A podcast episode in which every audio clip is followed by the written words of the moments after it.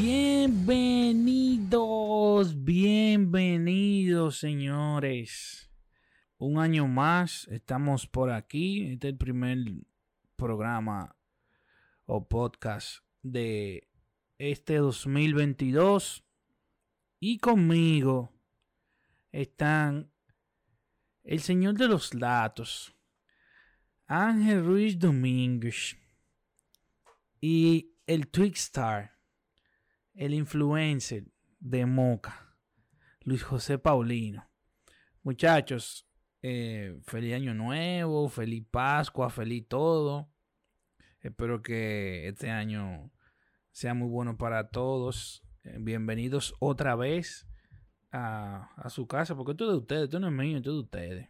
Ustedes son los duros. ¿Cómo sí, lo, los, jefes, los jefes siempre nos viven vendiendo esa historia de que esta empresa es de nosotros, pero imagínate tú. No, no. Como esa, Paulino, mientras tanto. Tiene que dar la Ah, milla señores. extra, sie- siempre hay que dar la sí, milla sí, extra. la milla extra y todo. Sí, son los jefes, pero No. bueno, ¿qué vamos a hacer? El jefe que nos mandaron. Señor, un placer estar con ustedes de nuevo en este espacio por primera vez en el año. Empiezan a circular las noticias del fútbol dominicano, ya nos comenzamos a activar.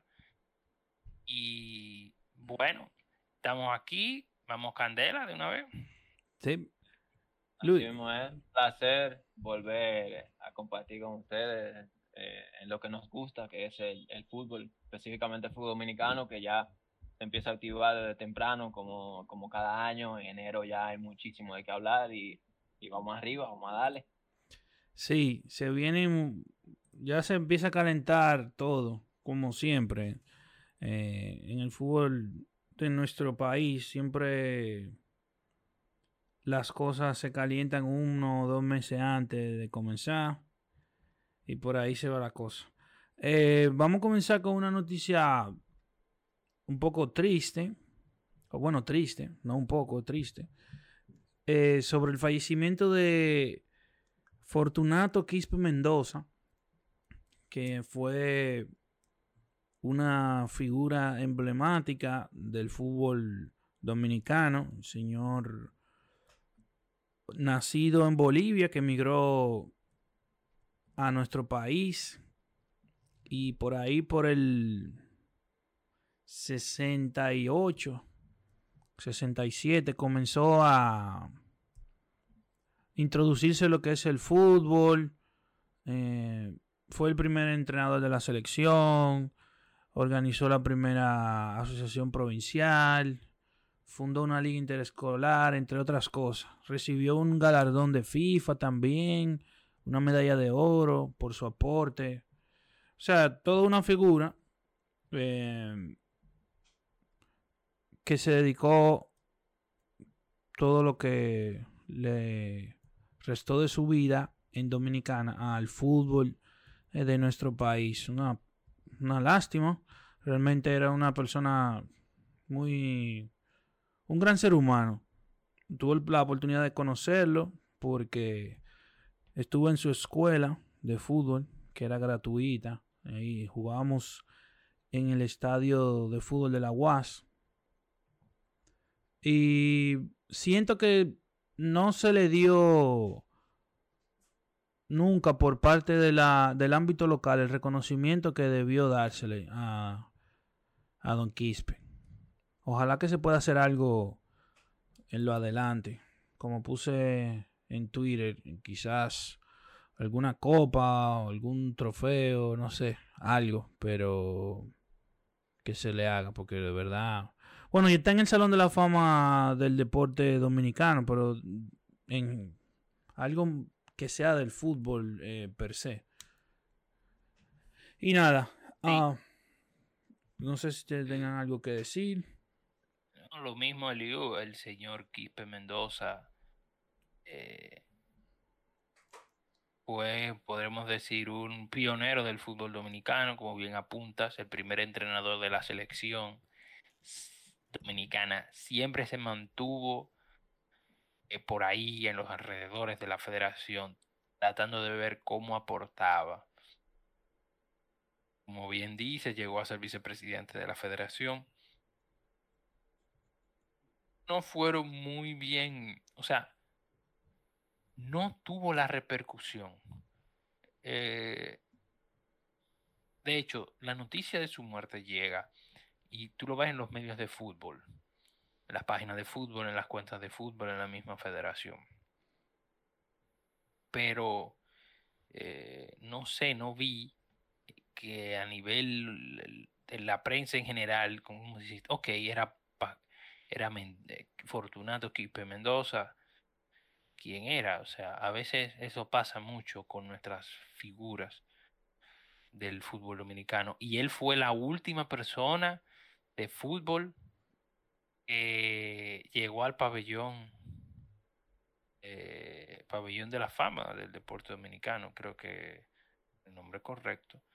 Fue la última persona que llegó, no sé, ojalá lleguen otros. Eh, sus aportes al fútbol local son incalculables calculables, de verdad. Es una pena que se haya ido y ojalá y su memoria pueda ser recordada y honrada eh, de forma correcta, ya sea por estas autoridades de la federación o por autoridades venideras, pero ojalá sea más temprano, eh, lo más temprano posible. Una lástima la pérdida de Quispe Mendoza, pérdida física, eh, y coincido contigo, Eliu, eh, aunque está en el pabellón de la fama del, fútbol dominicano, eh, entiendo que debería de honrársele la memoria con, con, una copa. Por ejemplo, en la Liga Dominicana de Fútbol no, actualmente no, no existe una copa que entiendo en unos años se debería de crear y por qué no adjuntarle el nombre de Don Quipe Mendoza, que por todos sus aportes al fútbol dominicano, sería una forma de, de ser recordado eh, por esas generaciones que, que no lo conocieron. Sí, realmente. Ojalá que se pueda se pueda hacer algo así, que puedan una copa o hasta el mismo eh, Parque del Este, poner el nombre al estadio, por lo menos, no sé. Porque ese estadio, el parque es, el parque que se llama así entero. oficina o algo así. O sea, se, puede honrar la Claro, se puede hacer. Lo que hay que ponerse la pila ya. vamos ahora a tomar eh, curso con, con lo que se ha movido en estos días. El mercado, vamos a comenzar con eso, el mercado de fichajes, los movimientos de jugadores, eh, que para esta época siempre siempre está muy movido. Y quiero, voy a comenzar con el con los movimientos de los jugadores fuera. Y es el caso de que eh, Darling Reyes, luego de que tuvo toda esa eh, problemita en, Bolivia, de que no le pagaban, de que sí, de que se quería ir, de que no lo iban a dejar, al fin se fue eh, para el fútbol de los Emiratos. Y lo hizo para el club. Um, ahora le voy a decir. Creo que es el Emirates, Emirates FC, exactamente. Eso para mí es algo muy, pero muy bueno. Es súper importante que los jugadores dominicanos se vayan a otras latitudes que no sean solamente Latinoamérica o Europa. Yo entiendo que hay talento en la liga y hay capacidad de que esos jugadores puedan llegar a una liga de Medio Oriente o Asia tranquilamente. Y ya eh, Darling creo que lo ha demostrado. La rompió en Bolivia, en verdad, le fue bien en ese equipo. Fue el goleador de ese equipo en el pasado torneo. Y ahora va hacia los Emiratos. Ojalá que le vaya muy bien. Eh, ¿Qué le parece a usted ese fichaje de Reyes? Es un buen movimiento hubo muchas tallas legales. hemos visto por en, redes sociales a comentar muchas cosas porque Bolivia, como veremos, como vemos, se ha convertido en un mercado donde van muchos jugadores dominicanos. Fue Dorni, eh, Darling, Danco. Eh, y como tuvimos noticias esta semana, Vilma Modesta se va para allá. Y no recuerdo, creo, creo que había otro nombre, me pueden ayudar. Pero estos Que yo jugadores sepa, eh, no. es, es Iván Cerda, Sí, Iván. eh, que jugó aquí con que fue campeón con Atlántico, Atlántico. FC, a- a- campeón con Atlántico FC, que allá es asistente. 2017. Sí, en 2017 fue campeón y está llevándose a los jugadores de aquí para allá. Y yo digo, bueno, eso es bueno. El movimiento de Darling, a veces yo digo, bueno, ah, es, una, es fuerte porque es una cultura diferente. Nosotros vemos que de Europa, los jugadores que se van a los países árabes son los jugadores que acabaron su carrera ya. De Darling, joven, un muchacho bien joven. Pero bueno, ¿y por qué él hace ese movimiento? Lo vemos, lo veo un poco arriesgado de parte de él. Él podía moverse en el entorno de No, el, Sudamérica. el tema, el tema, el tema Económico, económico, sí. influye, influye bastante por el hecho de que no se paga igual en Emiratos, en, en el Emiratos Árabes que en Bolivia. Entonces, una oportunidad de oro para él de, de hacer su, su vida prácticamente, porque con lo que se ganaba en Bolivia, entiendo yo que era, era buen eh, salario. No, no, ahí Era- hubo, era ahí hubo problemas de pago en Bolivia. Tal vez esa parte de ese fútbol lo decepcionó un poco.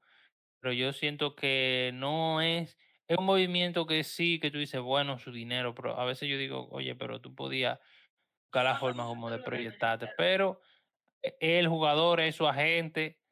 eh, consejo, luego de ver todos esos problemas que él tuvo, a los jugadores de la LDF, a los jugadores dominicanos, señores, sus agentes, búsquense agentes, sean buenos. Primero, búsquense un agente y segundo, búsquense un agente que sea bueno para que no se vean involucrados en problemas de que yo me quiero ir, que no me van a dar la carta de libertad para que tú veas qué contrato tú firmaste, que te defienda cuando te tenga que defender. Claro, claro, eso es sumamente importante, que amarren bien sus cosas, como decimos, porque luego podrían tener inconvenientes como le pasó a, a que tenía supuestamente un contrato de dos años y posiblemente se especula que él quizás pagó el resto de su ficha para poder irse. Digo que se especula porque es algo que no se ha confirmado al 100%, pero es lo que se dice. Yo entiendo que independientemente de que haya pagado su ficha o no, es un movimiento bueno para él. No, hablando de- en el tema económico, sí, yo concuerdo contigo. Él le Y va la, y la liga, y la liga, la liga igual, tampoco es que, que la liga sea mala del todo para su, para su crecimiento y para que lo convoquen obviamente a la selección. Eh, va, va a estar bien. Si, si comparamos los niveles, hay mejores campos, también hay buenos jugadores que sí muchos se van al retiro, pero también eh, es una liga competitiva. No, y que, y que se ve en Asia y se ve. Nadie sabe si, vuelvo repito, si la rompe igual como hizo en Bolivia y mete muchos goles, él puede de ahí moverse a otro lado, nadie sabe. Exacto, exacto. Eso simplemente tiene que hacerlo, hacerlo bien, al igual como lo hizo en Bolivia y, y darse a conocer. Lo importante es que ya eh, eh, eh, el fútbol dominicano ha, ha empezado a expandirse por, por otros países, ya otro continente, y eso, eso es muy bueno. Claro. Y como dijo Ángel, eh, Wilma Modesta, que va también camino para allá, para ese. Hasta ahora creo que ese llegó, mismo equipo. llegó. eh, el mismo equipo que estaba Darling, ahí se van a encontrar con, con, Sí, con con Danco y compañía. En Real Santa Cruz. Sí. Danco, eh, Da- Edar, eh, Dorni, eh, también está el, el, el otro nacional haitiano, Jairo Jean. Sí. Se especula, se especula que va otro nacional haitiano también a llegar a la, a la fila del, del Santa Cruz. Eh, James Day, por ahí. Sí, van a ir Eh, mucho porque son prácticamente fichajes que le salen gratis al Santa Cruz. Y si, Y si atinan y le sale bien la jugada, si lo traspasan a otro club, algo de dinero le sale. Bueno, hasta ahora le ha salido bien en lo deportivo porque tanto Edarling, Danko. no, le eh, metieron la mano. De que metieron la mano, la lo han- metieron. lo han hecho, lo han hecho bastante bien. Ahí por ahí Dorni, que se ve un poco rezagado, no, no, ha, no ha estado tal vez a la altura, pero sí han sido fichajes que han demostrado tener nivel para la liga. Entonces, por parte de Iván Cerda han sido apuestas muy positivas y eh, se ha ganado la confianza para seguir exportando más jugadores de la Liga Dominicana que entiendo yo también pueden dar la talla, porque el caso de Wilmo Modesto, eh, Modesta, perdón, eh, es un jugador que, que la, la puede romper, o sea, tiene todas las condiciones físicas, técnicas y, y ya eh, sería adaptarse a lo táctico. Yo entiendo que le puede ir muy, muy bien por allá en Bolivia y ojalá que así sea. Sí, vamos a ver cómo, cómo se adapta. Ojalá que sí, porque eso va a seguir abriendo las puertas. Y te aseguro que muchos de esos equipos bolivianos ya están o van a estar en esta temporada con el ojo puesto en la liga para ver qué pueden eh, sacar. Sí, sí, todavía hay, hay otros jugadores dominicanos que, que pueden salir eh, a reforzar eh, esa liga y que entiendo yo con que se podría apostar por ellos. Eh, y ya a nivel local han comenzado también algunos movimientos. Ángel, ¿tú qué puedes decir de eso? Porque hay un equipo que se desmanteló. Está dejando el forro. Hay un equipo que se palabra. desmanteló. Por último, el, eh, Ijapa, que lo hizo muy bien el año pasado, se le va a ha cibao. Eso es lo que se está rumorando en las redes. Y se, prácticamente se da por hecho. Se fue Odali Bae, que fue su guardameta desde el 2016, se va para Moca.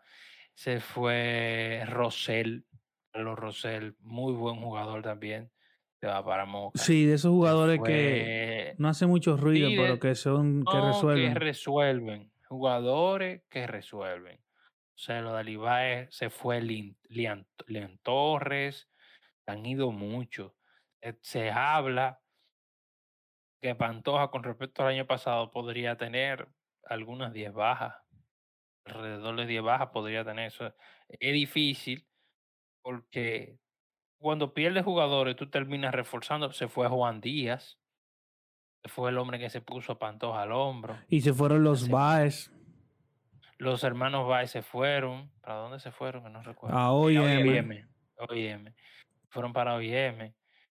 Entonces, ahí te están quitando los jugadores jóvenes. Ahora sea, mismo la, la figura de Pantoja es Ronaldo Vázquez.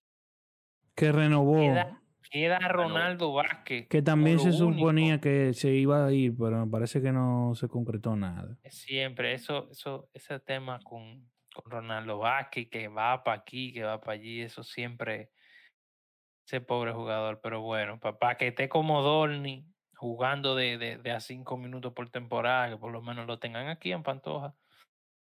Pero es otro tema. Pantoja de, de cacarándose, o sea, los jugadores. Yo, bueno, ¿qué va a hacer el equipo? ¿Qué, Cada año, no cada sabemos. año, año va perdiendo, año la- pero la- ellos, la gerencia va invirtiendo cada vez menos. Sí, pero todavía. Sí, pero todavía ellos no tienen como, como ese, o sea, tú dices contra, todavía le quedaban jugadores, dos o tres jugadores le quedaban siempre. Pero fue bastante, bastante. Lo, de ahora fue muy, muy, muy, ya se está llegando a unos niveles. Moca se está aprovechando, reforzando. Eh, Pauli Pauli no me puede confirmar alguna salida. Vi que Richard Dava renovó. Eh, sí, por ahora eh, la salida más pronunciada del equipo, que todavía no se ha confirmado nada, es la de Víctor Manuel Sánchez, que se especula bastante que va a jugar en otro equipo de la Liga Dominicana de Fútbol, pero nada, nada concreto. Pero sí han renovado varios jugadores, el caso de, de Richard Dava, Juan Ángeles, Kelvin Durán, eh, Javier Sánchez, eh, llegadas como la de la de este Carlos ahora el lateral izquierdo de Pantoja, no se me... Se me Rosell. Eh, ¿Qué lo dijo Rosell, Ángel? eh, Odalis, Odalis Baez, eh, son jugadores que llegan para, para reforzar una, una, una parte defensiva en donde Moca básicamente eh, todo lo, lo- el extranjero que va a traer va a ser de la media cancha hacia arriba. Entonces Sí, eh, deja, y- con, deja con mucha, mucha ventaja para reforzarse y, y- y buscar lo que tanto le ha hecho falta durante estos siete años, que ha sido un mediocampo con mayor contundencia y una delantera que te pueda aportar muchos goles. Como quiera no van a ganar ahí. Bueno, hay que jugar, hay que jugar, hay que jugar, hay que jugar. bueno, Pero dicen que la, la octava es la vencida. Y ya vamos por ahí. No, y- La, sé- la séptima, la séptima, porque esta, esta es la séptima. Y aparte de eso, que trajeron a Gel.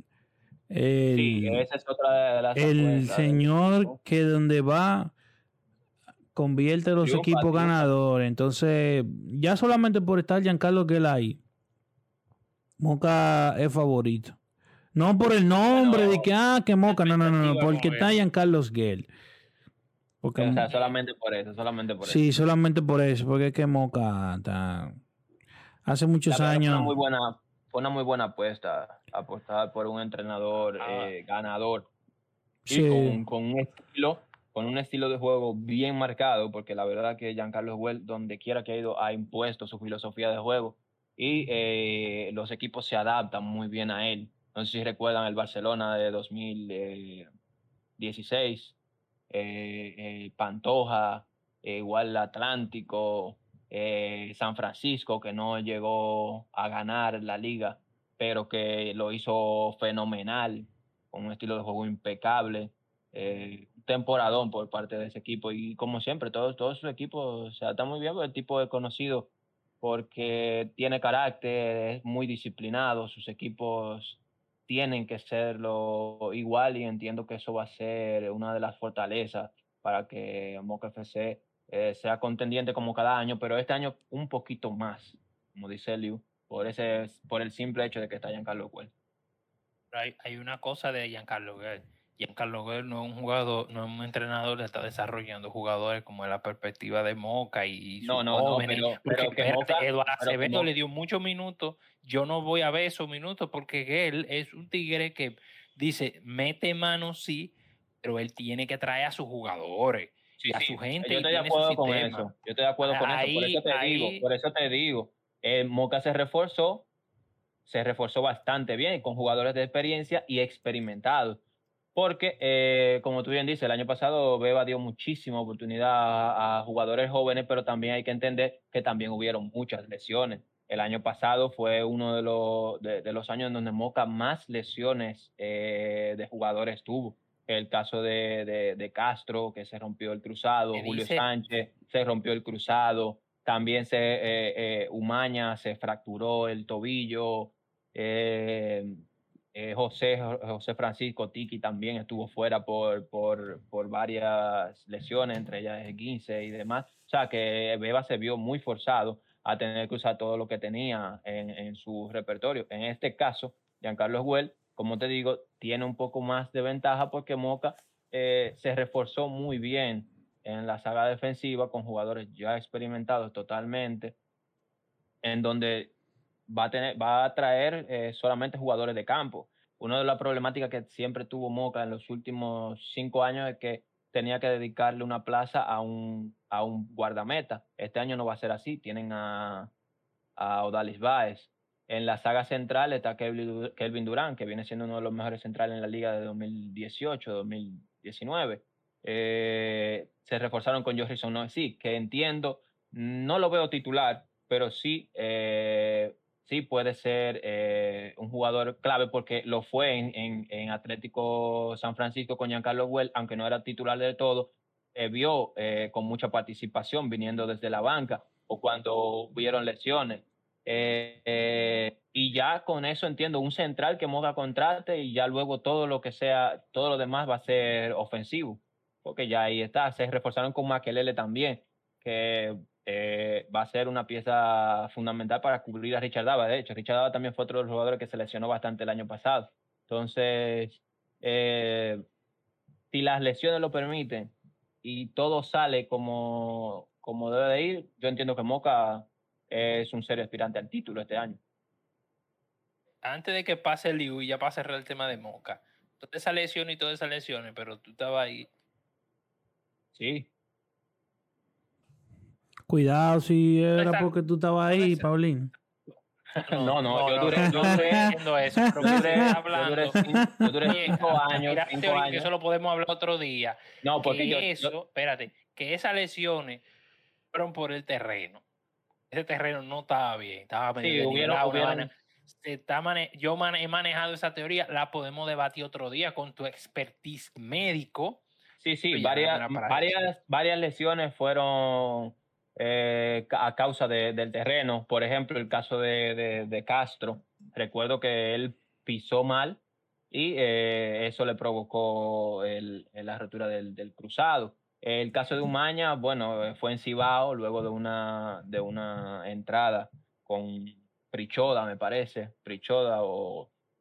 Sí, sí, creo que fue Prichoda. eh, le provocó la fractura. El caso también de, de Julio César Sánchez, igual fue en un entrenamiento, en donde las condiciones no eran las mejores para, para entrenar. Eh, Richard Dava también se, se lesionó producto de, de, de, de entrada fuerte porque básicamente eh, eh, se la pasa en eso. Richard Dava es un jugador muy defensivo, en donde choca bastante, va bastante al choque y pues está muy, es muy susceptible a las lesiones.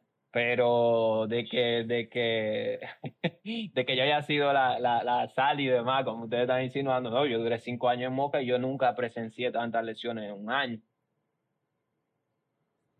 Ojalá, ojalá y que este año no sea así, porque no, quienes pues están remozando el estadio. y que están, están trabajando hoy, estuve, tuve la suerte de ir al polideportivo a jugar un rato y hacer un poco de ejercicio y vi que estaban trabajando ahí, regándolo, trabajando con la grama, eh, no se permite la entrada al campo, eh, entonces... ¿Van a yo- destinarlo solo para el equipo?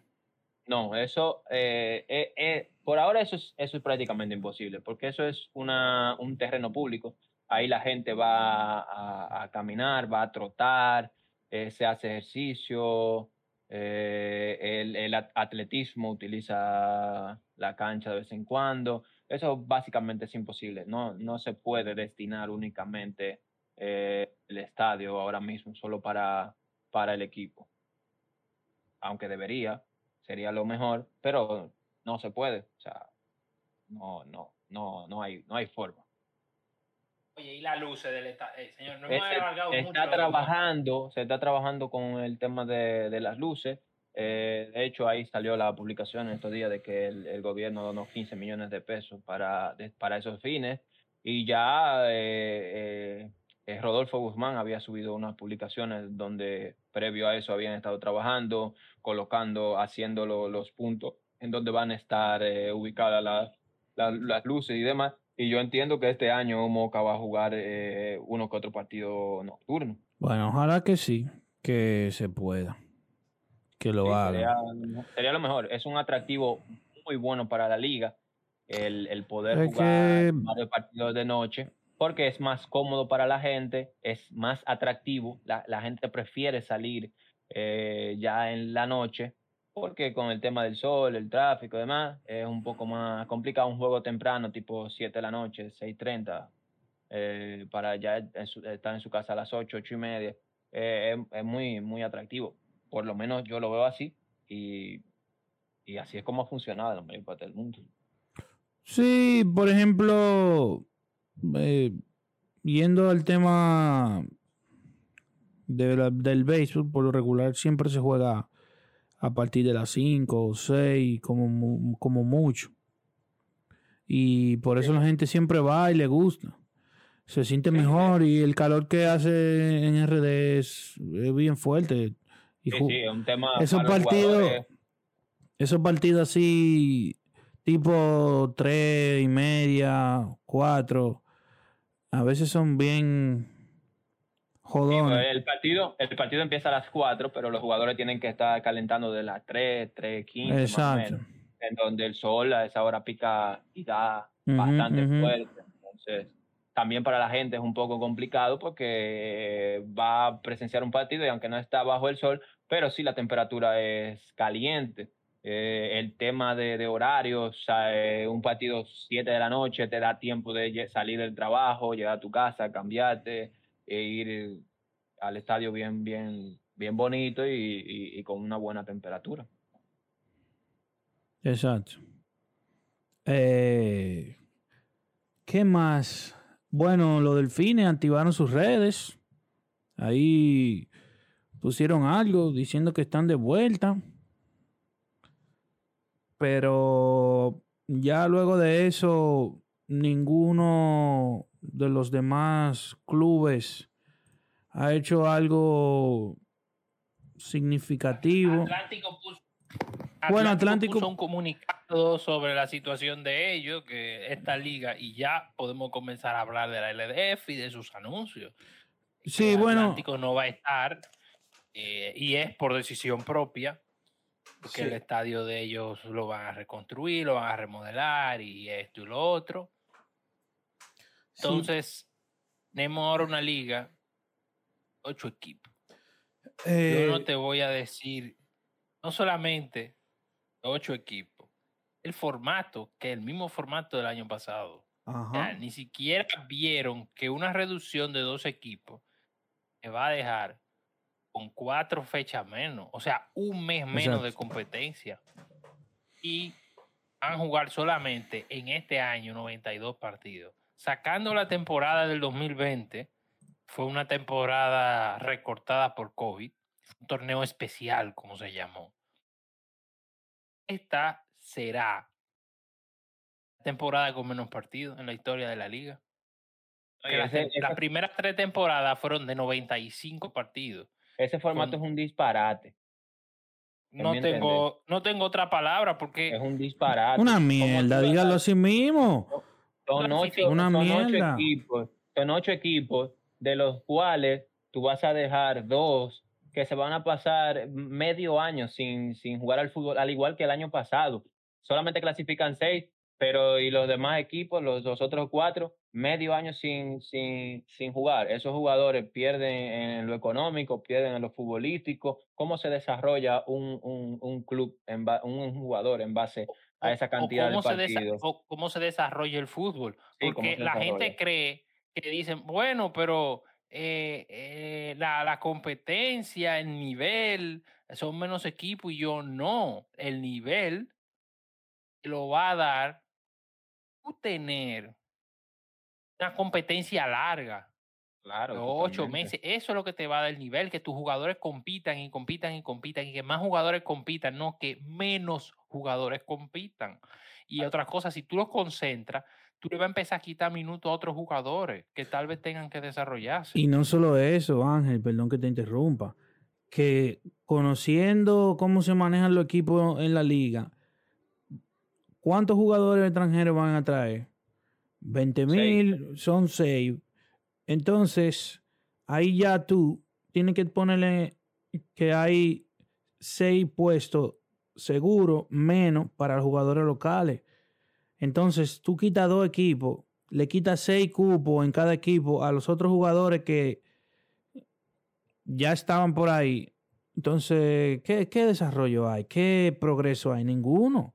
Tú lo que vas a dejar estancado a un, a un viaje de jugadores y vas a tener gente, muchachos jóvenes, que van a decir, ah, no, pero esto es así, yo no voy a joder con esto.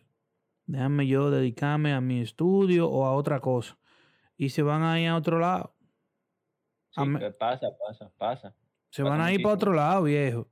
Y mira, por ejemplo, jugadores jóvenes, hermano, como Ronnie Bird, que aunque no es eh, criado eh, eh, allá en el país, por ejemplo, se retiró temprano. El mismo Seara se retiró Diego temprano. Seara también se retiró temprano.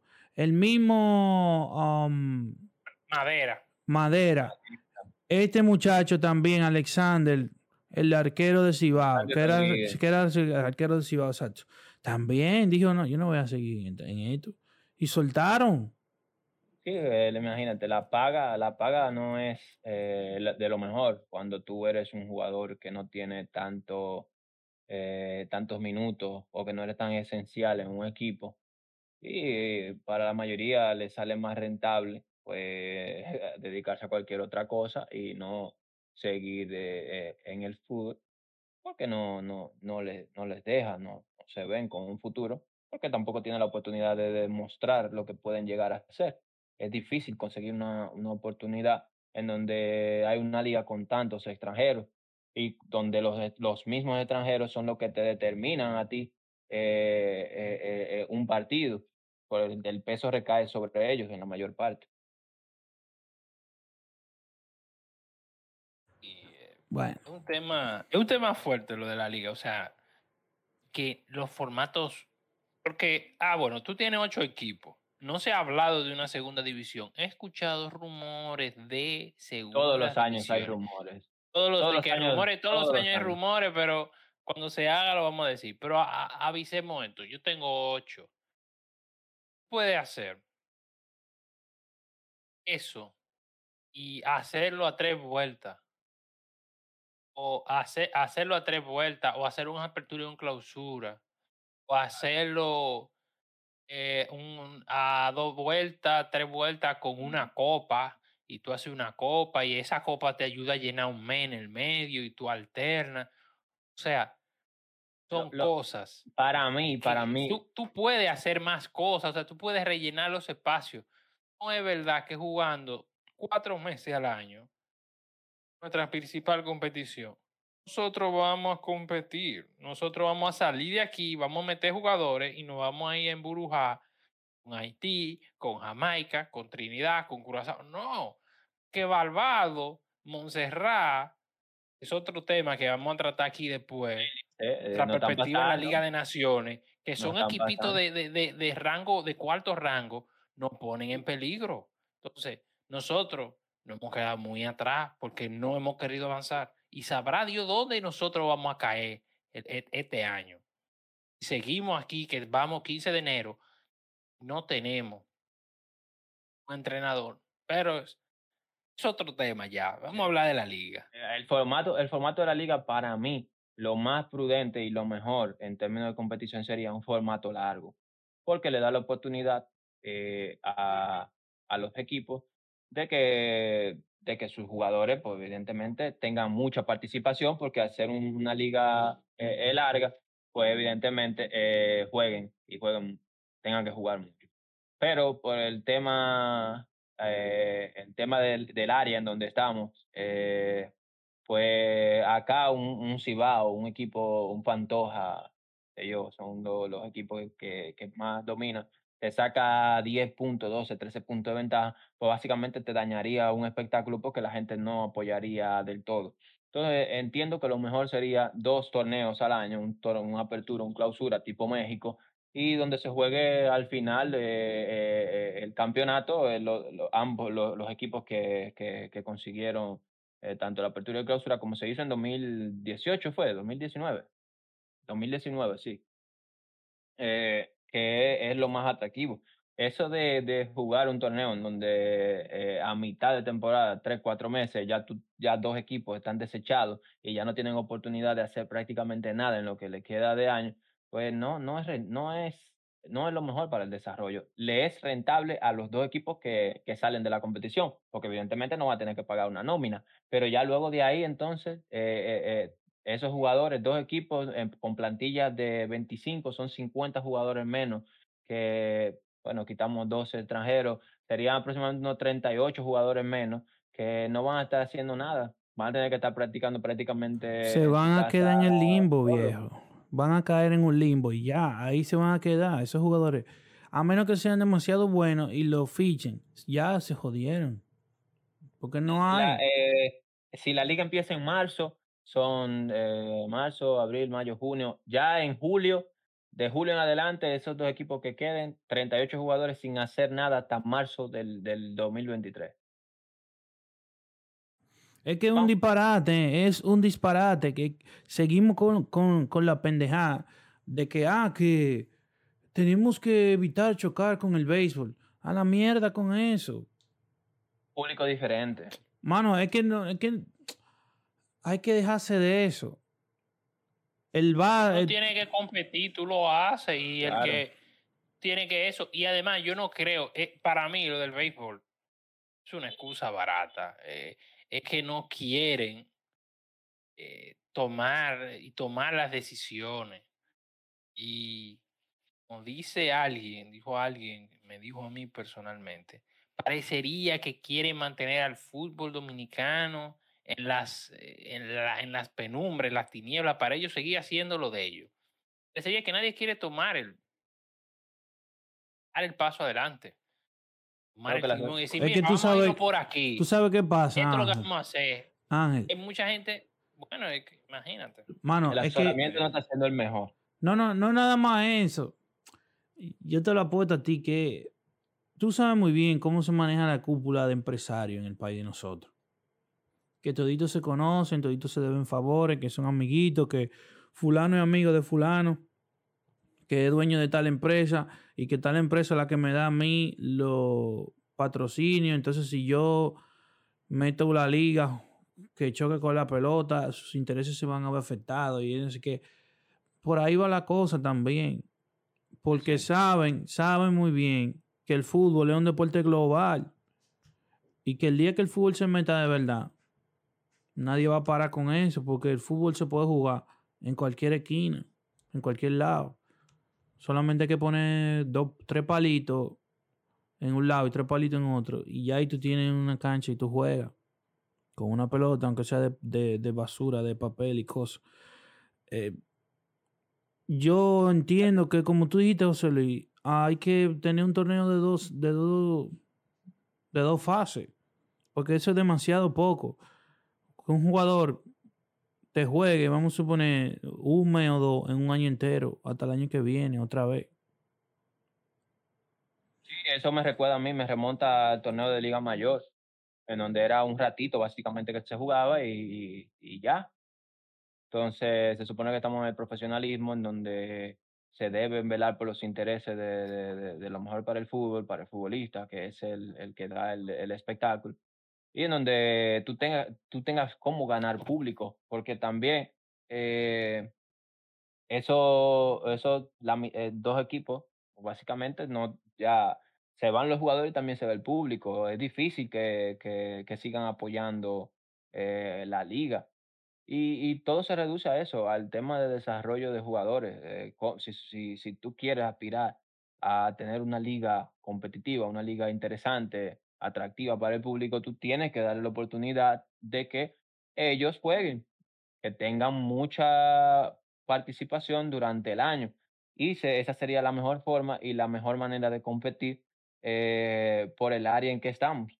Estamos acostumbrados a ese tipo de competiciones en donde, en donde se debe jugar semifinales, finales, porque es lo más atractivo para, para el público, pero eh, hacerlo de una manera un poco más efectiva, porque por ejemplo, eso de, de jugar final a doble partido eh, es algo que se viene criticando y que no se hace en ninguna parte del mundo. O sea, Se ha dejado de hacer ya. Se ha dejado de hacer, pero Claro. en la zona, en la zona todavía se hace.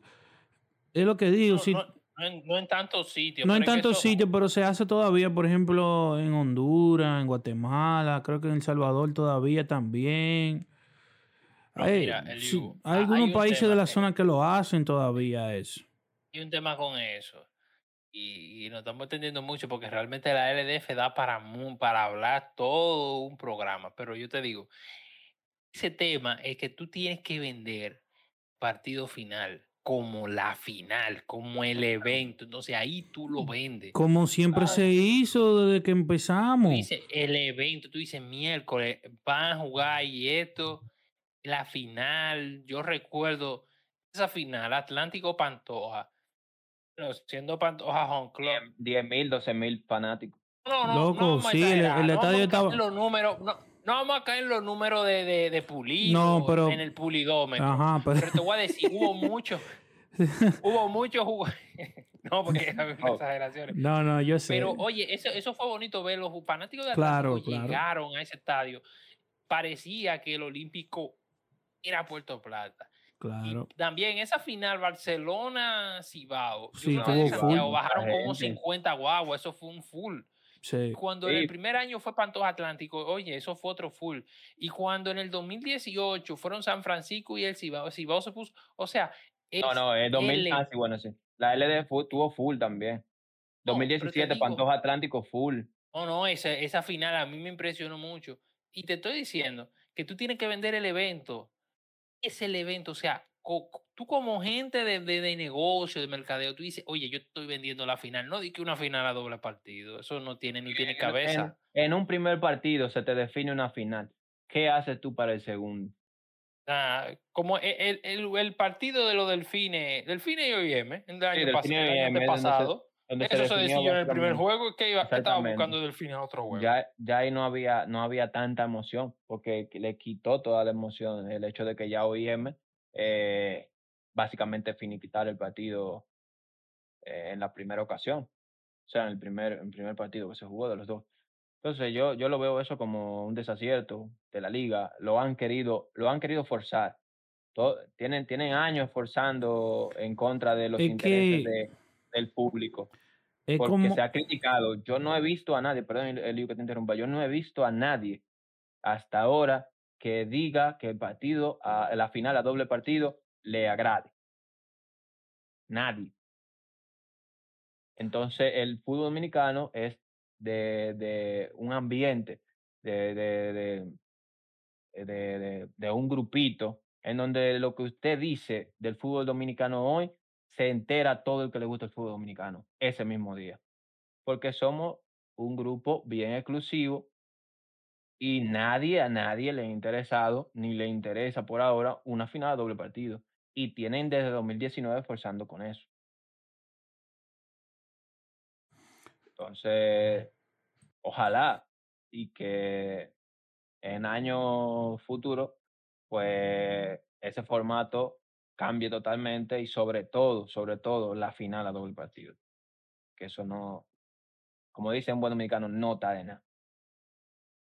Lo que pasa es que quieren forzar con extender, ¿entiendes? Quieren forzar con, en- con forzar. entender, extender la liga para decir, tenemos una liga que dura tantos meses. Pero eso es un placebo que le venden a la gente. Es un, un empaque de envoltura. Cuando tú lo abres está vacío por dentro. Es una caja vacía, mano. Eso ellos lo hacen como para curarse en salud. Y al final siguen haciendo el mismo disparate. Año tras año cambian el formato, inventan reglas nuevas. eh, entra un equipo, sale otro. Los equipos se paran cuando quieren, entran cuando quieren. Eh, así realmente las cosas no van a, a progresar y no vamos a tener una selección muy fuerte. No vamos a poder tener una selección que saque muchas cosas del ámbito local, lamentablemente. Entonces después hay el grupo, ah, que los europeos, ah, que nada más quieren a los que vienen de para allá, que nada más esto, lo otro, pero lamentablemente no es verdad que un jugador, un seleccionador va a coger a alguien que jugó 15 juegos en un año, por más bien que lo hizo. Sobre uno que se pasó el año entero jugando. O por lo menos entrenando. Claro, Entrenando y intercalando con, en partidos. Exacto.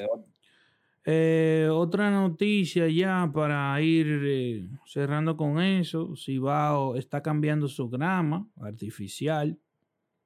Que me parece muy bien ya, porque esa grama se veía muy desgastada ya. Y Sí, Cumplió el esa grama, de esa grama me parece siete que puede años. ya- sí, son 8, 8, 7 años, me Siete- parece que siete años, era. tiempo de vida de 7 años esa grama. Sí, ya, ya lo había cumplido. Pero me alegra muchísimo, ahora que tú mencionas eso, Liu, ver el hecho de que eh, los estadios eh, de fútbol en el país se le está trabajando para remozarlos y eh, vender un mejor espectáculo. Porque eh, sí, parte, sí, de- de- parte del desarrollo también de un, de un jugador y de un buen espectáculo es, son campos en buenas condiciones, que cuando se inició la liga, todos sabemos que eran muy pocos los campos en condiciones que había en la República Dominicana. Y el hecho de ya a esta altura de juego ver que los campos van a estar iluminados, que se han remozado, como el caso de La Vega, en Moca también, que aún debe de seguirse trabajando en ello. El Cibao cambiando su grama, el, el, el estadio de, de, del Parque del Este también se está trabajando, Atlántico para el año que viene, Oeste debería tener un, un estadio remozado, eh, un campo nuevo para Jarabacoa. Eh, eso me llena de satisfacción de, de ver que, que, se está trabajando en, en, esa parte que tanto se necesita. Y ojalá algún día se tenga un, un, estadio en condiciones como tal para albergar todo tipo de, de, de, competiciones internacionales, pero un estadio como se merece, un estadio como, como, como merece el país realmente. Sí, siempre eso ayuda bastante al, al espectáculo, a los mismos jugadores.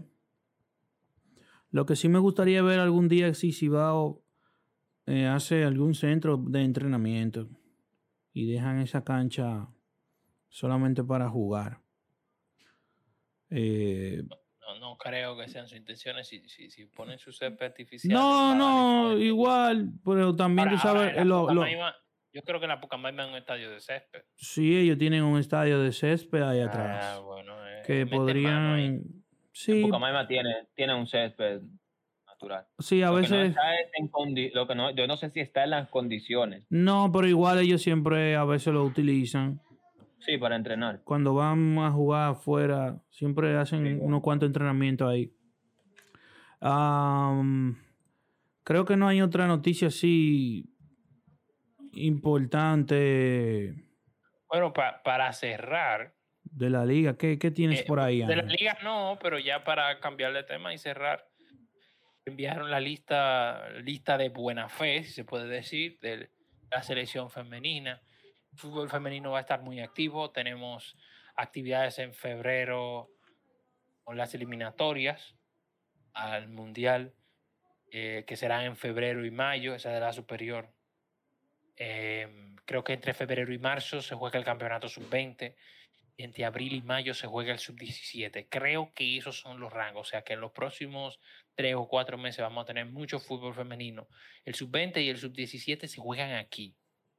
Esa lista tiene, si mi memoria no me falla, algunas 50 jugadoras. Eh, hay jugadoras que creo que es una lista como de, de, de la selección mayor, pero tiene mucho de otras. O sea, de ahí se van a derivar otras listas para sacar jugadoras de la sub-20, porque nosotros tenemos jugadoras en la mayor que van a jugar en la sub-20, como Gabriela Marte, posiblemente si se recupera de su lesión, Mia Senjo, es otra de esas jugadoras que va a estar en la sub-20. Una de ellas dos creo que debería aportar esa cinta de capitán. Entonces, vamos a ver esas jugadoras, esos eran superior y serán sub-20 pero lo importante en ese proceso que vamos a analizar ya posteriormente con es cómo con el entrenador. Sí, exactamente. Eh, cómo solamente hay un entrenador. Y es un entrenador que tiene que trabajar con tres grupos. Que tiene que preparar tres competencias. Es difícil eso. Es muy difícil. Por eso es que tú no, no le deja a un entrenador todas las selecciones eso se crea un problema. Podrías dejárselo si tú eres una isla del Caribe que no aspira a la gran cosa, pero nosotros tenemos un equipo que aspira, un equipo que fue semifinalista hace dos años en la sub-20. Un equipo que está acumulando un gran talento en la mayor y que aspira a cosas no, es, que de, son difíciles. Es, es, y en la sub-17 se, equipo, se, hay un talento. Dime, ah, di Paulino. Es, ese es el equipo con más probabilidades de lograr y conseguir algo a nivel de selección en la República Dominicana. Por algo, tú ves, a veces nosotros no tenemos las metas, pero tú ves ese equipo y tú dices, tú tienes jugadoras de primera división, cuatro o cinco jugadoras que son jugadoras de primera división en liga buena. Eh, eso usted no lo ve en el masculino. Lo más que nosotros hemos tenido, eh, este niño, eh, Bonnie en un momento que estuvo en segunda española, Carlitos Martínez en segunda española, pero jugadoras de primera división, jugadores de primera división, no. Cordes, No. estaba comiéndose la banca ahí con el Sao Paulo, Sao Paulo en Alemania, eh, Osco, que era como de tercera en Italia, Rafi Díaz, que era de segunda en Estados Unidos. Entonces tú lo vas buscando así. Tú dices, bueno, son dos o tres casos y tú lo piensas así. Pero es un buen talento, pero es difícil.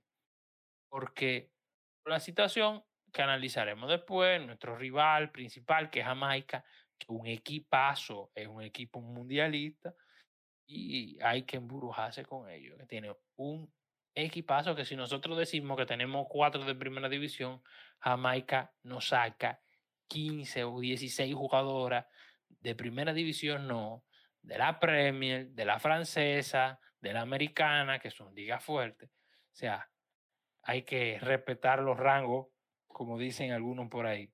Pero eso lo vamos a analizar posteriormente. Eso, esa información se dio por la eh, fue dada por la federación y creemos que ya, bueno, que, que el hecho, noticia principal es que mi Asenjo está en ese listado, pues viene de una lesión muy fuerte. Qué bueno que mi Asenjo ha vuelto a formar parte de algunos listados en la federación. Sí, yo me alegro. A mí me, me, me encanta ver eh, este, este seleccionado eh, eh, femenino porque la verdad es que promete muchísimo. Promete muchísimo por lo mismo que tú decías, Ángel. El hecho de que hay jugadoras en la selección mayor que pertenecen a equipos de primera división y que son eh, jugadoras que tienen mucha participación eh, en sus equipos en conjunto con lo que el material que ya había y con el material que viene subiendo, como en el mismo caso de Mia Senjo, que es muy joven y con muchísimo talento, te dice a ti que en, eh, este, eh, este, este equipo femenino pues tiene muchísimas más posibilidades de competir a nivel de selecciones que el masculino, porque nosotros nunca hemos podido conformar una selección de tal nivel eh, a nivel superior, a pesar de que jugadores hay, pero conseguirlos juntos, así como, como ahora lo viene haciendo la femenina, y que eh, también se tenga un entrenador de, de, de esta categoría como Benis Ruido, que eh, lo viene haciendo muy bien y comprometido al 100, preparado y demás, pues yo, eh, para mí, para mí, esta selección es la que más promete. Yo le tengo más fe a la, a la, a la, a la selección femenina que, que a la masculina. Que de hecho, ni siquiera tenemos entrenador de hace casi un año. Vamos casi para un año, nueve, ocho meses sin entrenador tenemos. Llevamos unos días así sin entrenador.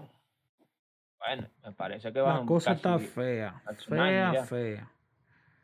Y entonces, nada más viven tirando humo vendiendo humo. Sí, Rubén García da declaraciones importantes sobre el nuevo seleccionador dominicano que viene desde Europa. Y cuando tú vas, Rubén García dice, sí, tenemos un entrenador de la mejor liga de Europa. no hay que ver, no tenemos... hay que ver que, Ru- es Rubén García en la entrevista. Loco, qué pique me da esa maldita él vaina.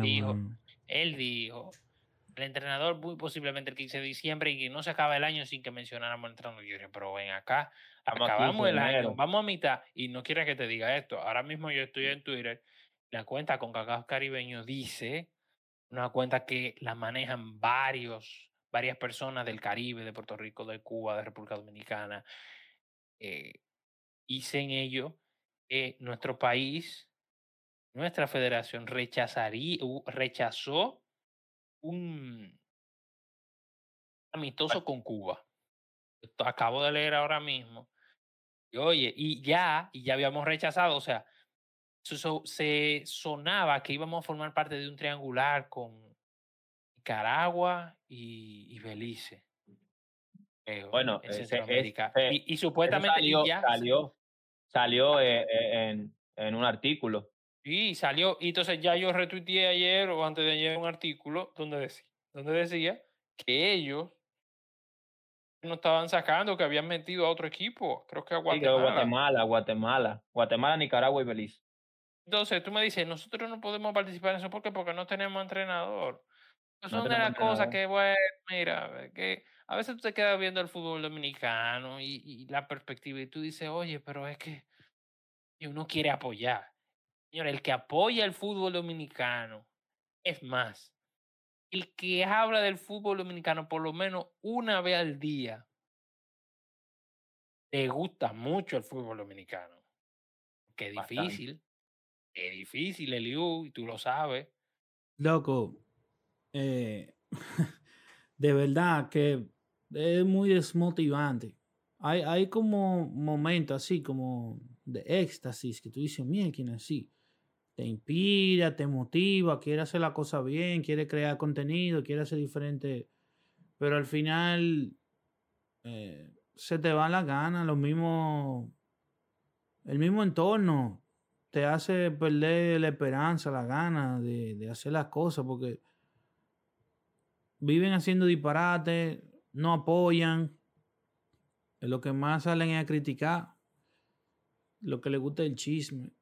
Y nosotros aquí nos hemos oh, siempre destacado por no ser una, no ser gente de que nos guste eso. Nosotros emitimos nuestra opinión sincera y dura, porque hay que ser, no hay que ponerse cara eh, adelante de las cosas de, de un cierto grupo de gente. Y siempre lo digo, yo le tengo mucho respeto a todos los entrenadores, todos los jugadores, todos los dirigentes.